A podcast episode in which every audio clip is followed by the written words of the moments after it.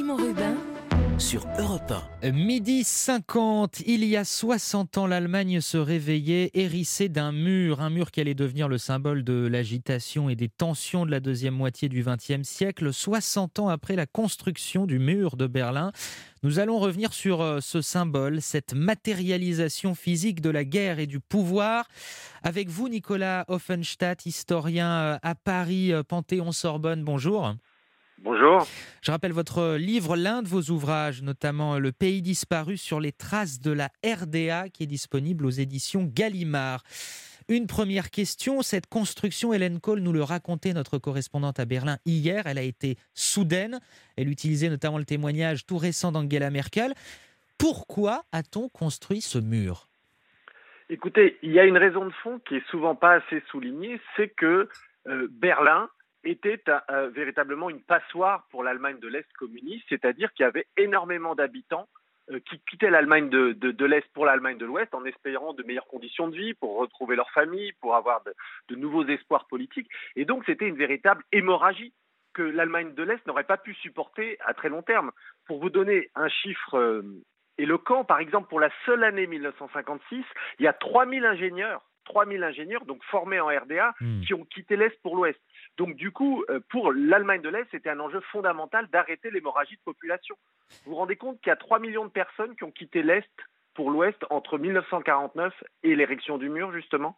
Pour qu'un mur euh, tienne debout, en physique comme en histoire, il faut des forces en action, voire même des forces contraires. Quels sont les, les, rapports de force, justement, qui soutiennent ce mur de Berlin?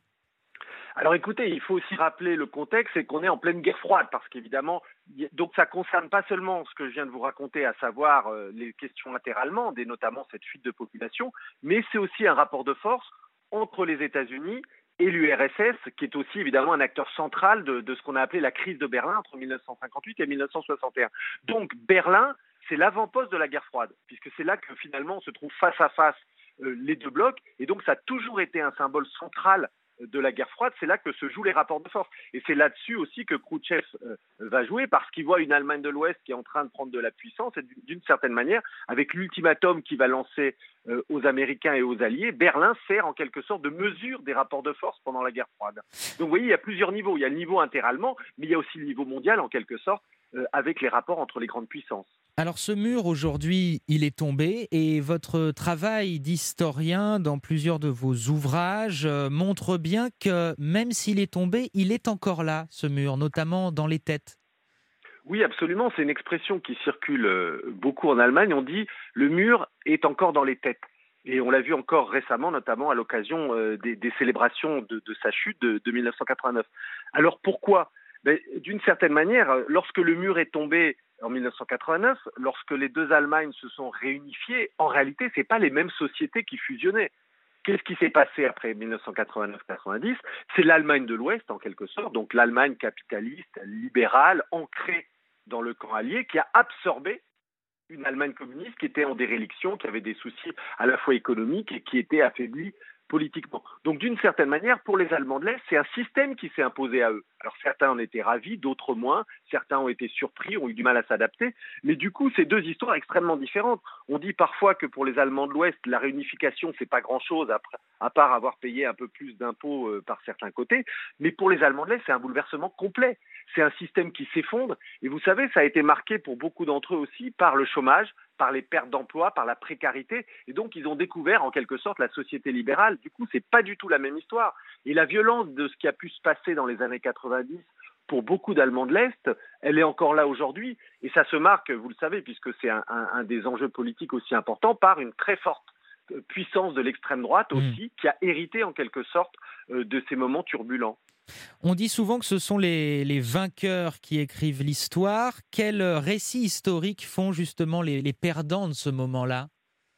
Alors c'est une très bonne question parce que justement, on a souvent raconté l'histoire du mur de Berlin, de sa chute, de la réunification entre les deux Allemagnes, du point de vue de l'Ouest. Donc en quelque sorte, il y avait toujours le grand méchant, euh, qui était évidemment le régime communiste, autoritaire, dictatorial. Ce n'était évidemment pas faux, mais la question n'est pas là. Donc un régime évidemment qui était vu uniquement sous ses mauvais aspects. Et puis du coup, les Allemands de l'Est étaient un peu réduits en quelque sorte à être des pantins ou à être des poupées qui subissaient euh, la dictature. Et donc ce récit vu par en haut, ce récit d'un totalitarisme autoritaire, ben, ça laissait de côté un petit peu la vie ordinaire des gens.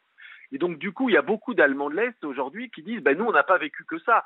Euh, on avait d'autres vies. Le régime n'était pas là partout. Le régime n'était pas euh, aussi oppressif à toutes les époques. Bref, on a eu aussi une vie en dehors de ce qui nous était imposé. Et donc cette vie quotidienne des Allemands de l'Est, beaucoup d'entre eux considèrent qu'elle n'a pas été assez racontée, qu'on a toujours fait un récit d'en haut, et c'est aussi pour ça qu'il y a parfois des formes de protestation en disant on voudrait raconter aussi notre histoire telle qu'on l'a vécue. Et, cette histoire, vous d'ailleurs, vous l'avez retrouvée euh, dans ces ruines, non seulement à Berlin, mais un petit peu partout en ex-Allemagne de l'Est. Ces ruines que vous avez parcourues, des bâtiments abandonnés, quasiment bah, laissés en, en l'état, encore aujourd'hui. Oui, ce qui est très frappant, moi j'ai fait un travail, c'est d'abord au début, c'est de me promener en Allemagne de l'Est qui m'a frappé, c'est-à-dire qu'on voit des traces de l'industrie et des institutions politiques culturelles de l'ex-Allemagne de l'Est à peu près partout. Vous savez, il y a certaines villes de 50 000 habitants où vous avez des centaines de ruines, des centaines d'immeubles, d'usines, d'anciennes maisons de la culture qui sont en friche. Alors pourquoi?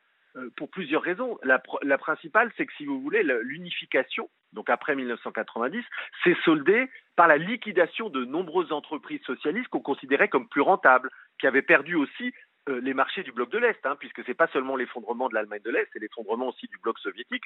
Et donc, du coup, beaucoup de marchés se sont fermés. Bref, ces entreprises n'ont pas trouvé leur place dans le monde capitaliste et certaines ont été complètement et purement abandonnées euh, par leurs nouveaux propriétaires. Donc, on a, des centaines, des milliers de friches euh, qui rappellent, qui rappellent cette période-là et qui parfois ont été un peu oubliés parce que euh, les Allemands sur place n'avaient pas forcément envie de revenir sur cette histoire, on, voulait aller de l'avant.